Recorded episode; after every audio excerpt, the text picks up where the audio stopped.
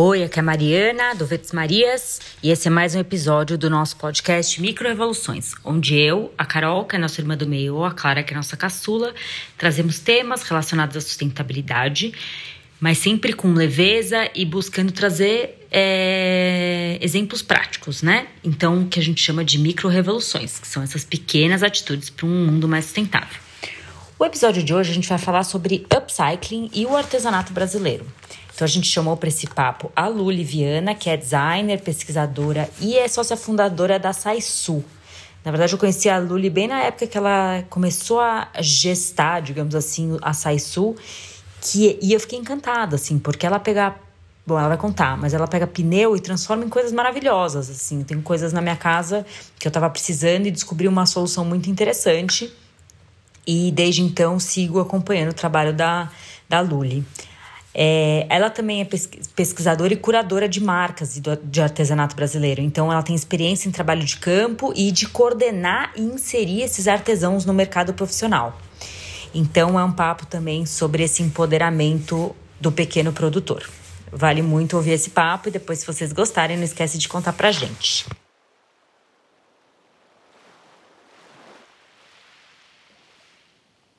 Eu sou uma sonhadora, uma otimista, um pouco impulsiva, é aquela que não pensa quando vi, eu fiz. Ups.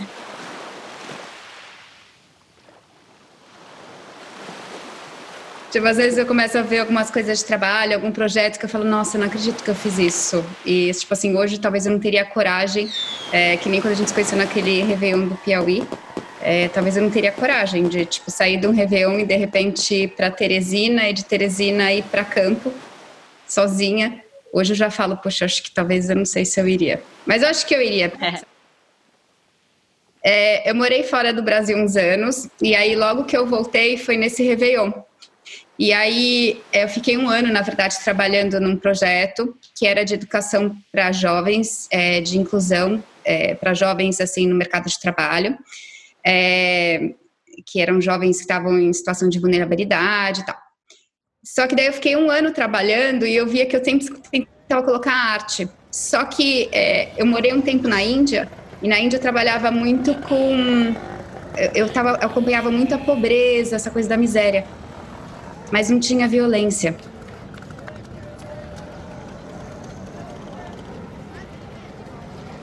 E e eu fiquei um ano trabalhando junto, aquele meio ambiente super complicado de comunidade. E aí eu vi que aquilo não era para mim. Só que sempre quando eu morei fora, eu ia para qualquer, é, qualquer estado, qualquer país, eu sempre via o artesanato, a arte local, a comida e a música como uma forma para entender aquela cultura. E aí caiu a ficha que eu não sabia nada do Brasil. E foi aí que eu terminei o projeto e a gente foi para aquele Réveillon maravilhoso, né? E e eu falei assim, eu vou começar. Eu tive uma ideia de fazer assim, pegar o mapa do Brasil e aí eu ia para cada hora, eu ia para algum estado. Na verdade, eu queria começar pelo Pará. Uh, e aí eu ia lá buscar o artesanato, buscar a arte local, entender. Eu ia fazer um site. E aí era uma marca que chamava Finca Raiz, para eu fincar minha raiz no Brasil.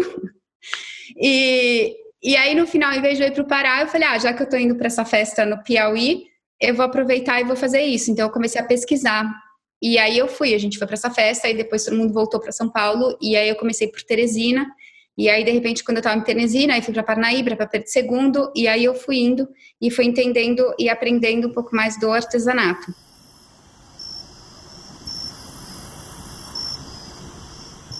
Como que você encontrava esses artesãos nos lugares, por exemplo, no, no próprio Piauí? Você ia perguntando, é uma coisa meio pergunta-pergunta, assim? Maria, sabe aquela coisa, tipo, é para acontecer? Assim, tipo, coisa doida, é para acontecer? É, eu tava nessa festa mesmo, teve um dia que a gente foi numa puta festa linda e maravilhosa. E aí eu tava acabada no dia seguinte, aí uma amiga, ai, vamos jantar. E a gente tava jantando, de repente ela sai e fala assim, Luli, vem ver a lua. E assim, quando te chamam para ver a lua, ver o mar, ver aquela estrela, alguma coisa, a gente não pode ter preguiça, porque é uma coisa meio de momento, sabe? E aí eu levantei e fui ver a lua. Quando eu fui ver a lua, a lua é linda, maravilhosa no Piauí. E aí, conversando, conversar com uma turma, aí falou assim: então, a gente é de Teresina. Eu falei: nossa, eu tô indo para lá, mas você vai ficar onde? Ainda não sei, não sabia onde ia ficar. Eu só sabia que eu ia para Pedro II, porque Pedro II tem uma das tecelagens, tecelagens mais antigas é, é do Brasil, é da época de, da época quando os, os, os jesuítas vieram para o Brasil, então é uma tecelagem muito forte, que é uma técnica que chama tapoeirana, que é linda.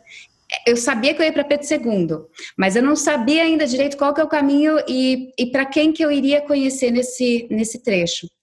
E aí ele falou assim, aí começamos a conversar, aí no final é o Luiz, que é o padre, o Luiz falou assim, ah, pois fique em casa. Eu falei, ah, tá bom, vou ficar na sua casa. Topei. E aí no dia seguinte, aí depois de um tempo, e aí eu, eu e aí eu comecei a namorar tal, e gente, ele foi comigo para Teresina, e aí uma amiga dele fazia parte de uma ONG que chama Arte Sol, que eu trabalho com eles até hoje. E que eles fazem um trabalho lindo, e ela era consultora lá. Então ela acabou me passando todos os grupos que ela conhecia, que fazem um trabalho bonito, que tem força de vontade, tem uma técnica especial. É assim, não sei se é fé, não sei se é energia, não sei se é Deus, cada um dá o seu nome, mas acho que quando a coisa tem que acontecer, ela acontece, é impressionante. Desde pequena eu sempre gostei, assim, é uma coisa que vem, é, vem é, acho que faz parte da minha natureza.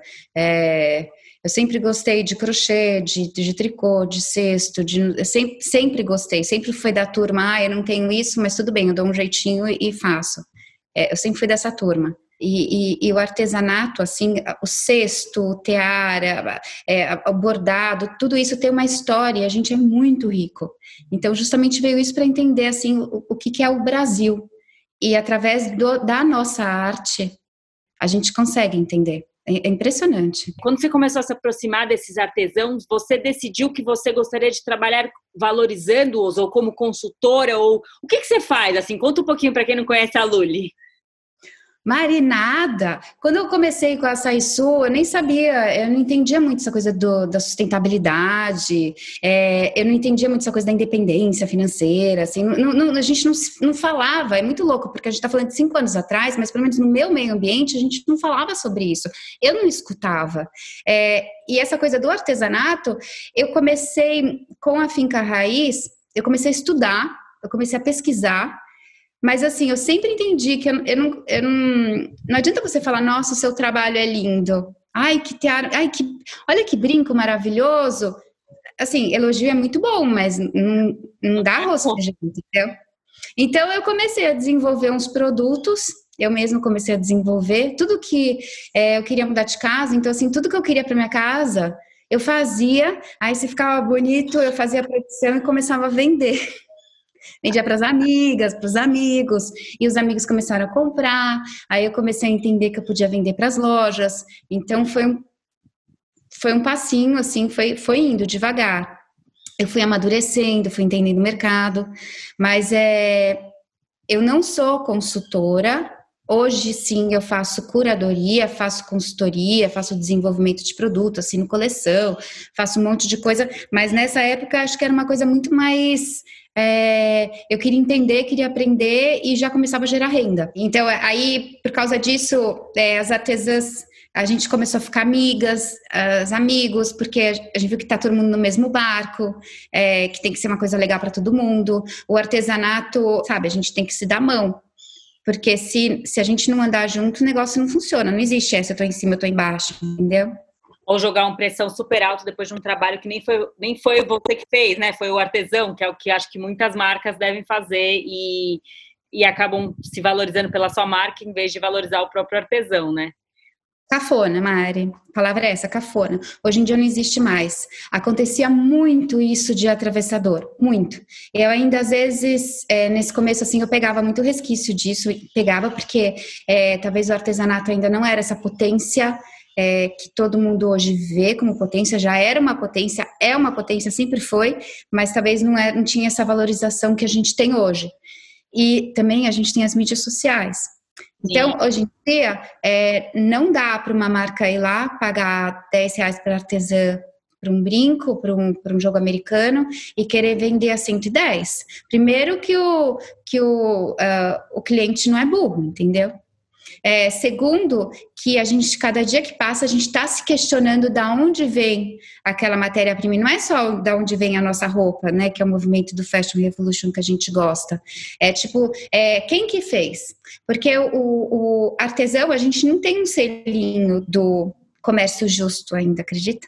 A gente não tem que nem quando você compra uma, um, uma fruta ou então você compra um azeite, você vê que é orgânico. A gente não tem isso, que foi feito um comércio justo. Então a gente tem que confiar, né? A gente tem que ter essa fonte. Sim. Então, assim, hoje em dia, as marcas, elas tomam muito cuidado, porque elas não podem fazer isso, porque o artesão, o artesão, o grupo, eles têm voz. A voz, é hoje em dia, qual que é? São as mídias sociais. Sim. Ô Luli, e aí, assim, para entender um pouco do Brasil, para quem não entende muito pouco de artesanato, assim, eu e minhas irmãs, a gente acompanha sempre o seu trabalho, a gente ama e a gente tem várias referências legais, inclusive a coisa do chinelo de, chinelo de pneu, que acho que depois você pode contar um pouquinho, que, como é que isso surgiu e etc. Mas o que, que você foi vendo ao longo do Brasil, assim, porque acho que as pessoas não sabem o que, que, o que, que a gente pode encontrar de materiais, digamos assim, de artesanato no Brasil. Então conta um pouquinho pra gente. Mari, pensa assim, o tamanho do Brasil, é, a biodiversidade que a gente tem, a gente tem seis biomas, assim, que às vezes, às vezes a gente até esquece, mas são seis biomas que a gente tem. Então, imagina a riqueza de matéria-prima.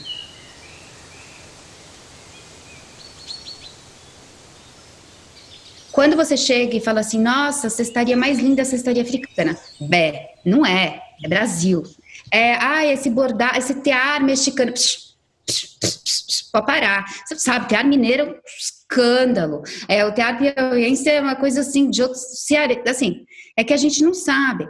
A gente está muito acostumado em, em, achar a grama do vizinho mais bonita que a nossa, só que a gente é uma potência. Então, a gente precisa mostrar essas marcas grandes, pequenas, é, de luxo ou não de luxo. Todo mundo tem que trazer o artesanato para perto, tem que parar de importar.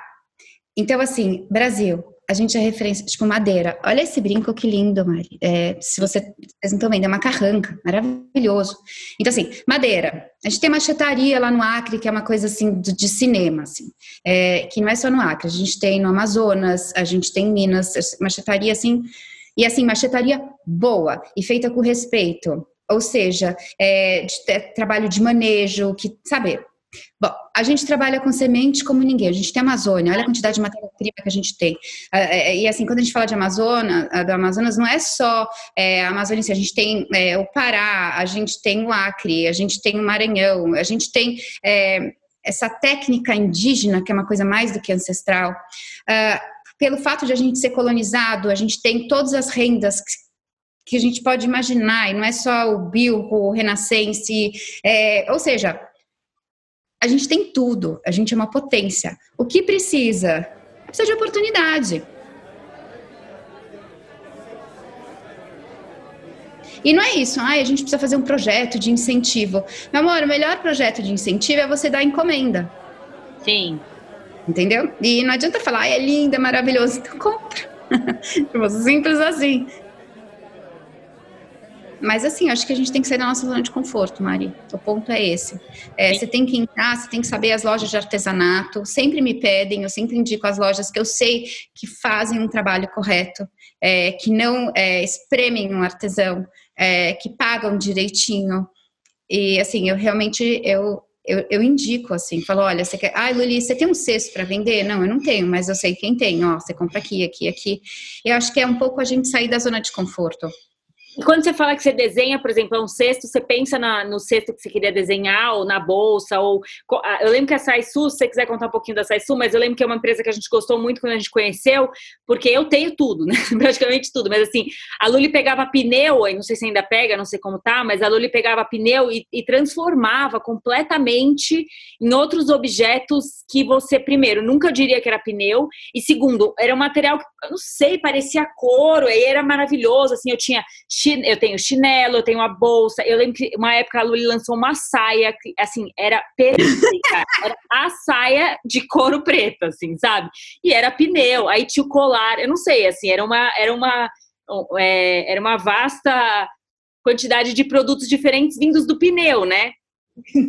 É? Eu empolguei. Principalmente quando você é, faz o caminho inverso, você fala assim, nossa, aquilo já existe, aquilo é coisa boa, e vai para onde? Aí dá aquele nó.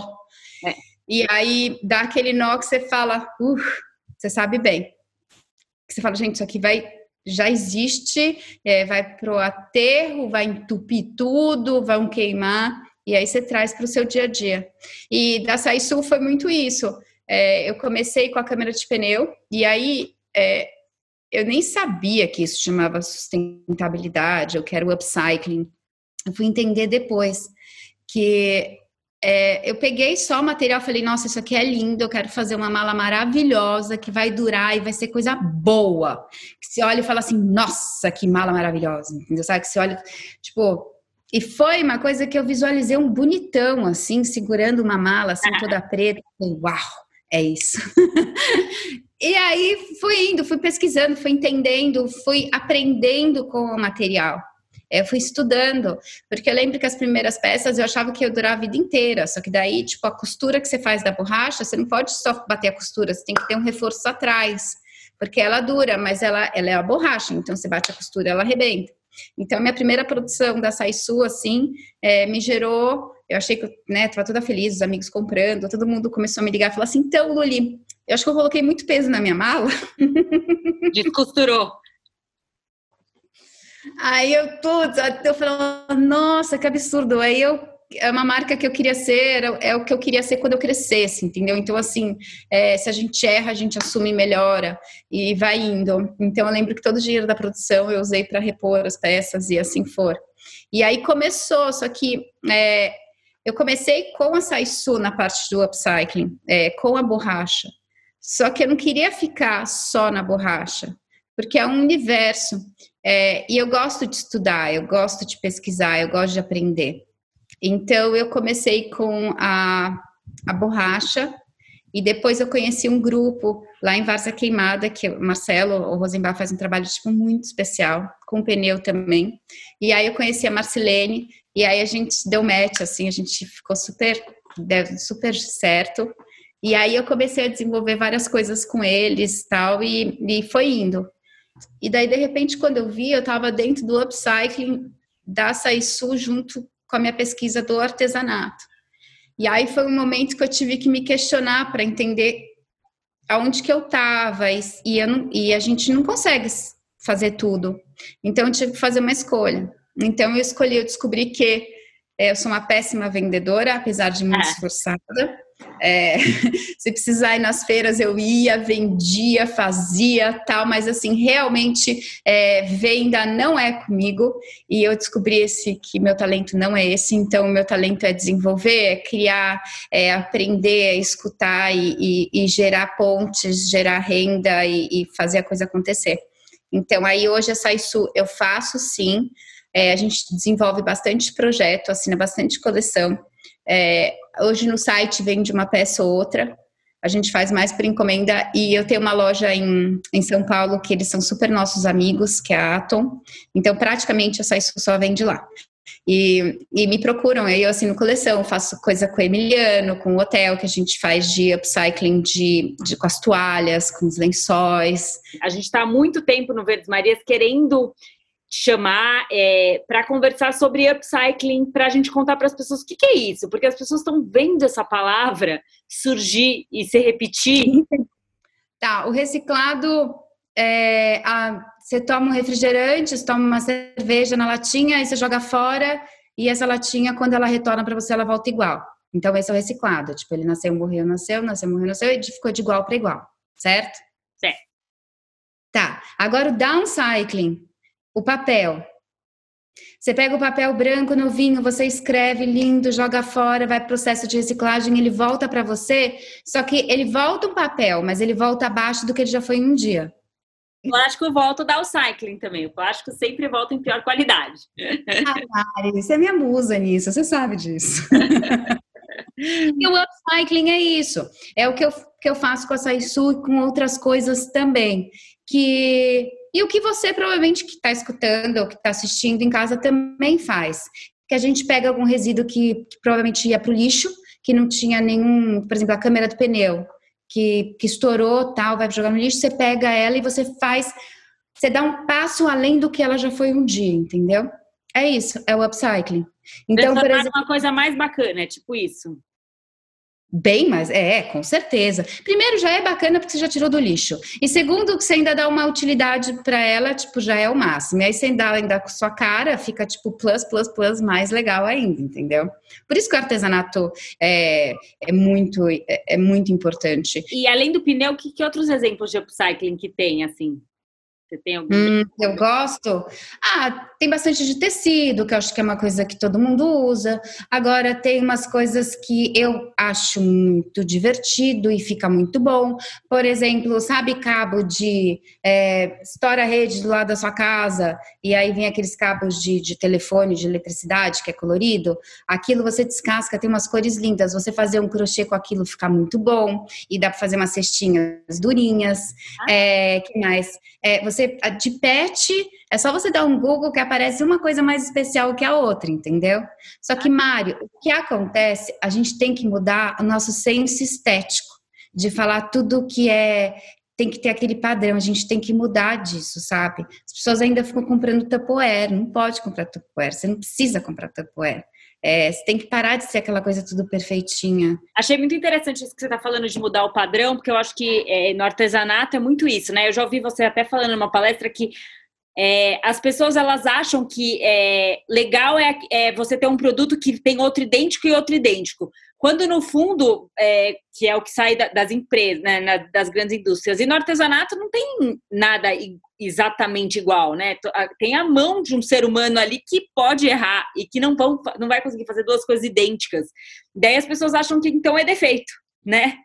tá todo mundo tentando, tentando sair do padrão, sabe? E é engraçado que essas pessoas, muitas pessoas que tentam sair do padrão, de repente, elas incentivam um outro padrão, sabe? Então, eu acho que a gente tem que molhar, mudar esse olhar estético, tirar essa lente da perfeição, que a perfeição não existe, entendeu? Lógico, os produtos têm que ter tem que ter padrão quando você está falando de grandes marcas? Sim, tem que ter padrão, mas ele nunca vai ser igual ao outro. E é esse que é o lance, tipo, essa que é a beleza, sabe? Tanto no upcycling é, quanto no downcycling, assim, é, não é igual um outro. E, e acho que é isso que é o, sabe, lindo da coisa toda. É, pensando também em upcycling, conta um pouco do. Eu vi que você, naquela coleção do Emiliano era upcycling, né? O que, que vocês fizeram lá? Conta um pouco. Para quem não conhece o Emiliano, não é de São Paulo, acho que conta primeiro que, quem é o Emiliano e o que, que vocês fizeram lá.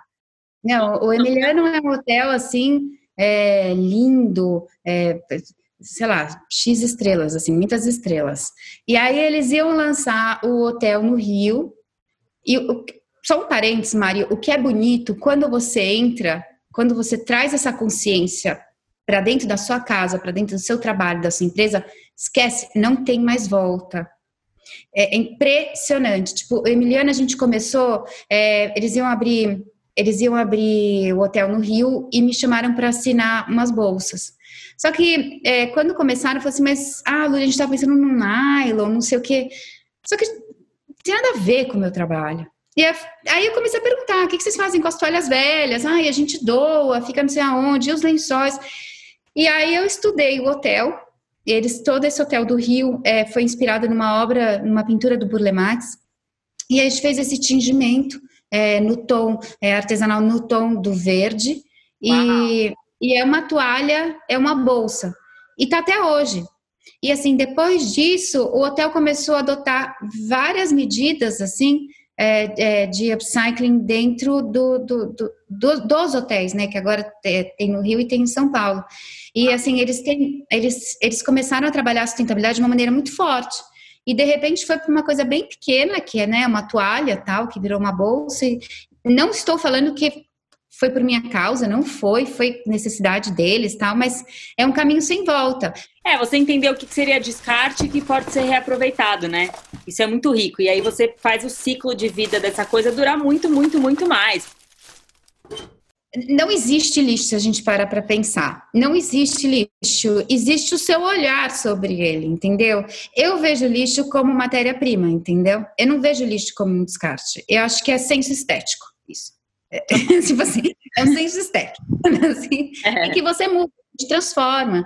É, a, uma das, das coisas que eu mais admiro, assim, na gente que é ser humano, é essa, esse dom que a gente tem de sempre estar tá transformando, sempre estar tá melhorando, sempre estar tá mudando, sabe? Sempre estar tá evoluindo. E a gente tem que evoluir com isso. Você sempre fala e sempre traz também o exemplo do Free Free que é um movimento de upcycling, né? Ou não exatamente? Conta um pouquinho, só porque eu lembro que. O Free Free? É. Ah, o Free Free é uma potência. Não é um movimento de upcycling, a gente trabalha upcycling, mas é um movimento de para trazer a independência financeira das mulheres. Ah, legal. Então, quando acho que há uns dois, três anos, dois anos, não sei qual é a Yasmini. A Yasmini é uma mulher que ela era editora, diretora da Vogue, super da moda, e começou a trazer, começou a se questionar várias coisas, que ela é da indústria da moda, ela vem da moda, e e ela começou a trazer a moda como uma forma de transformação, de autoestima. E ah. aí hoje o Free Free Instituto, aí eu faço parte, tenho a alegria de fazer parte, é, sou conselheira lá do Instituto, e aí a gente trabalha o artesanato como fonte de renda, como independência financeira. E isso, Mari, é uma coisa muito. Eu não caía a minha ficha.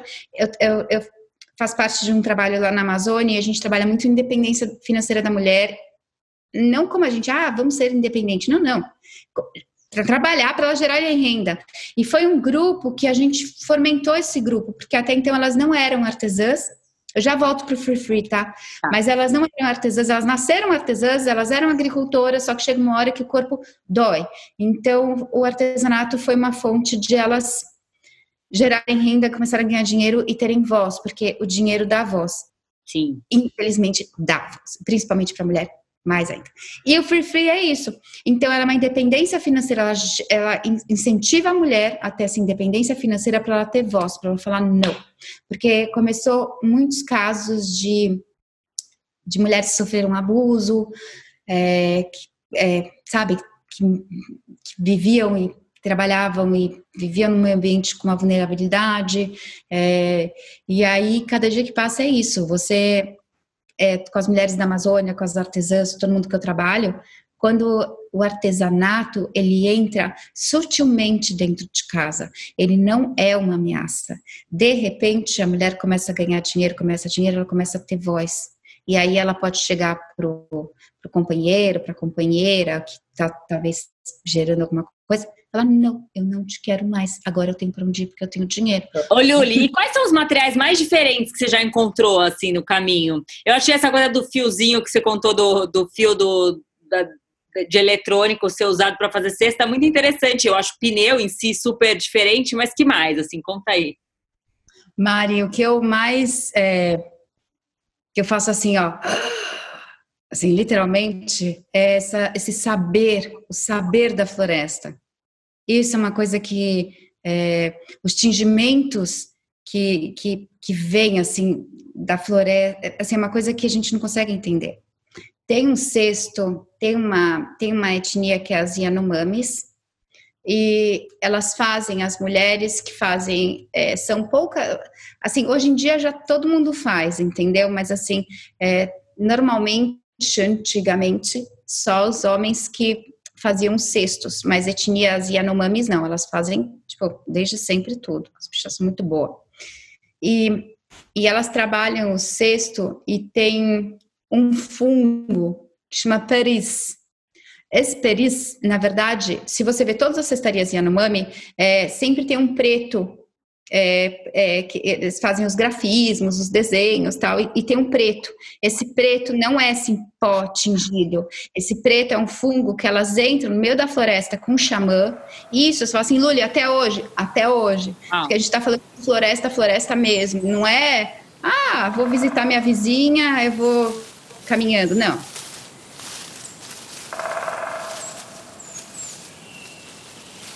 três dias de floresta para entrar no meio do mato, tem que levar o xamã, elas não podem estar menstruadas, tem toda uma regra que existem até hoje, esse saber continua até hoje. E, e elas vão, e esse, esse fungo que é, é um fiozinho preto e que fica na terra, então elas vão pegando isso junto com o xamã, porque o xamã traz a proteção. Então, esse eu acho que é a matéria-prima, assim, é, é uma das mais especiais que eu tenho, que eu conheço. Que eu tenho, assim, eu tenho cesto, né? Eu acho que você tem, porque todo mundo tem cesto Yanomami hoje em dia e ninguém sabe que é Yanomami. Mas, assim, gente que mora em grande cidade tem. Mas é, eu acho que é uma das coisas mais lindas. E, e uma outra, isso é uma matéria-prima que vem pronta, entre aspas, assim. Você não precisa descascar, é um fio, assim. É um, é um fio, Mari. Uau. É, e, uma, e os tingimentos que que fazem é, uma, a forma de você começar a matéria-prima, de você a preparação da matéria-prima é muito especial. Então você vê uma cerâmica indígena, você fala assim: "Ah, é só cerâmica indígena". Não, é a cerâmica ribeirinha, que é a cerâmica lá de Minas. É, todas as cerâmicas têm um saber por trás. Imagina antigamente como eles sabiam essa coisa da mineração, que tem que juntar é, um barro com o outro, que aí tem que colocar a casca da árvore, aí você faz a queima. É, é muito saber, é muito lindo. Eu acho que é por isso que é, eu amo tanto trabalhar com artesanato, eu amo tanto fazer o que eu faço, porque eu aprendo muito. É assim, é, é sabe? Não, e eu sinto assim pelas coisas que você conta e, e pelos até pelo tipo de material e etc que os artesãos em geral, eles têm outra relação com, com a natureza mesmo, né? É um resgate que a gente perdeu, assim, de, de dar valor, de entender o tempo das coisas, de tirar, é isso que você falou, tirar a casca na, quando a fruta está preparada para tirar a casca, reutilizar o negócio, sabe? Às vezes eu sinto, assim, isso é muito sério, que a gente, cidade grande, que, que compra de qualquer, né, qualquer marca, etc., a gente atropela tudo. Eu quero aquela bolsa, não sei do que ela é feita, não sei quem fez, não sei como fez, mas eu quero porque ela é bonita. A gente precisa tirar isso da nossa vida, porque a gente não está sabendo o que a gente está pondo para dentro de casa. A gente não sabe se essa coisa vem com sangue, trabalho escravo, desgaste, mal, trabalho mal pago. A gente precisa esquecer essa essa esse modo de comprar e começar a resgatar um, um, que você sabe exatamente. Foi a tia Lúcia da, da comunidade X, ou foi a fulana de tal que fez isso, que agora faz parte da minha vida, né?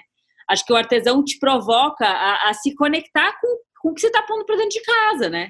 Quando a gente fala, Mari, uma coisa que. É, vou passar isso para você, essa coisa do lixo zero. O artesanato tradicional se você parar para pensar, tipo um cesto, um cesto é lixo zero. Mari, você manja mais do que eu disso. É, é, é lixo zero, porque a matéria-prima é orgânica. É. Então, assim, quebrou, o cachorro comeu, não sei o que, você jogou fora. Tá tudo bem. Entendeu? Então, essa coisa do lixo zero é uma coisa que que me, que me busca, tipo, a querer produzir mais e mais dentro desse formato, sabendo que eu não vou deixar resíduo para os nossos filhos, entendeu? É uma responsabilidade muito forte. Quem desenvolve o produto, é, a gente tem que pensar isso como uma responsabilidade, porque a partir do momento que a gente tem essa consciência, não, não dá para se fingir de morte, entendeu?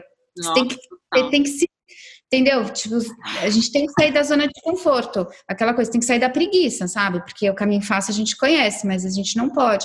Então, a gente que desenvolve produto, que pesquisa tudo, a gente já tem essa consciência. Não dá para deixar mais. Ô, Lu, a gente já sabe que você trabalha com artesanato, então você já faz uma micro-revolução constante, mas acho que tem outras que você faz, né? Então, conta aí pra gente.